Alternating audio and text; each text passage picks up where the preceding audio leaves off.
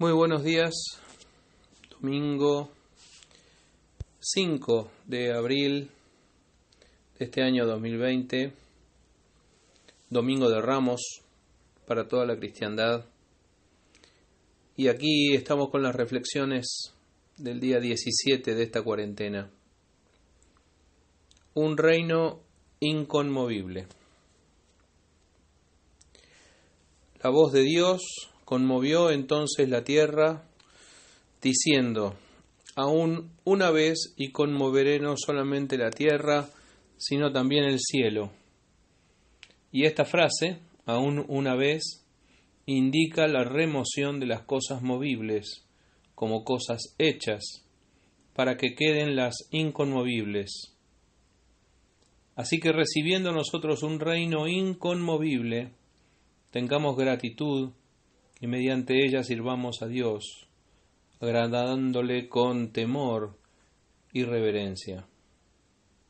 Hebreos capítulo 12, versículos 26 al 28. Cada tanto Dios desde los cielos sacude las fortalezas que el hombre construye en este mundo. La carta a los hebreos nos presenta en este pasaje una diferencia notable entre dos categorías diferentes de cosas. Habla de la diferencia entre las cosas movibles y las inconmovibles.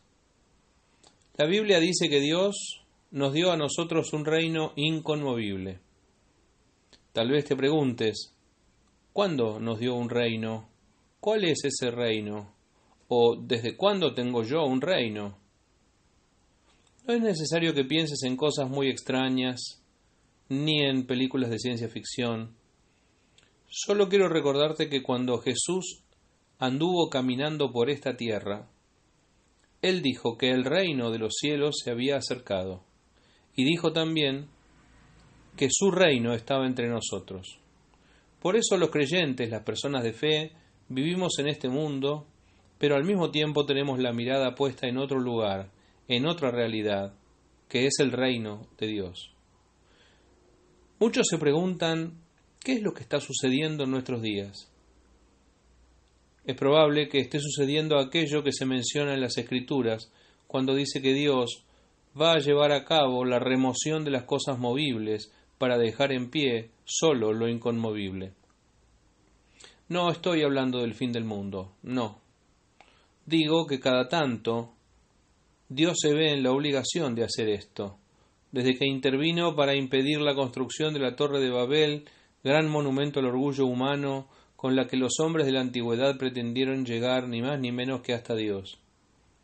Desde ahí en adelante, la humanidad ha visto la construcción de grandes imperios a lo largo de la historia.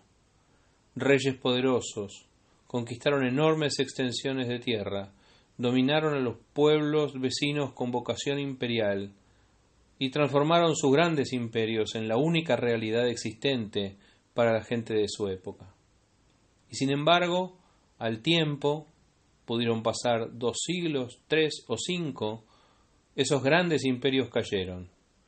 Dios nos advierte varias veces que todo lo que vemos algún día pasará. Jesús mismo dijo, el cielo y la tierra pasarán, pero mis palabras no pasarán. Su palabra es una de las cosas inconmovibles. El reino de Dios es una realidad inconmovible. Y si nosotros nos movemos en el plano de la fe, en realidad ya estamos ahí. Entonces, si Dios nos ha dado un reino inconmovible, duradero y eterno, la pregunta es, ¿por qué nos aferramos tanto a los poderes de este mundo? ¿Por qué nos cuesta tanto entender que cada tanto Dios se propone remover, sacudir, hacer temblar los cimientos de un mundo que le ha dado la espalda. Dios lo hace para dejar en pie, como tantas otras veces a lo largo de la historia, solo aquello que Él tiene preparado para nosotros. Nuestro Dios quiere que nos demos cuenta de que solamente lo que Él ha preparado para sus hijos será eterno, duradero e inconmovible, todo lo demás, lo que el hombre construye y edifica con su poder en base a su propio egoísmo y para su propia gloria, cada tanto es removido. Dios dice, haré temblar no solo la tierra, sino también los cielos, porque toda la creación será agitada y removida. Este tiempo tan especial de tanta incertidumbre deja en claro la confusión de los hombres, la vanidad de los proyectos de poder y de dominación que existen en este mundo, y nos debe hacer reflexionar acerca de lo eterno, lo permanente, lo que no cambia, lo inconmovible que Dios tiene para nosotros si depositamos nuestra fe en Él. Dios nos ayude a encontrar en medio de tanta confusión la certeza de su poder para hacer pie en Él. Hagamos pie en la roca de la que hablábamos ayer, y poder levantarnos por encima de toda esta dificultad con la mirada puesta en las cosas de Dios. No debería sorprendernos. Las cosas movibles, gobiernos, empresas, grandes bancos, poderes de este mundo, algún día serán removidos. Las cosas inconmovibles, y el reino de Dios es una de ellas, quedarán para siempre. Los hombres y mujeres de fe, por más que seamos sacudidos por lo que pasa alrededor, debemos tener la seguridad de que nuestra vida está en manos de Dios.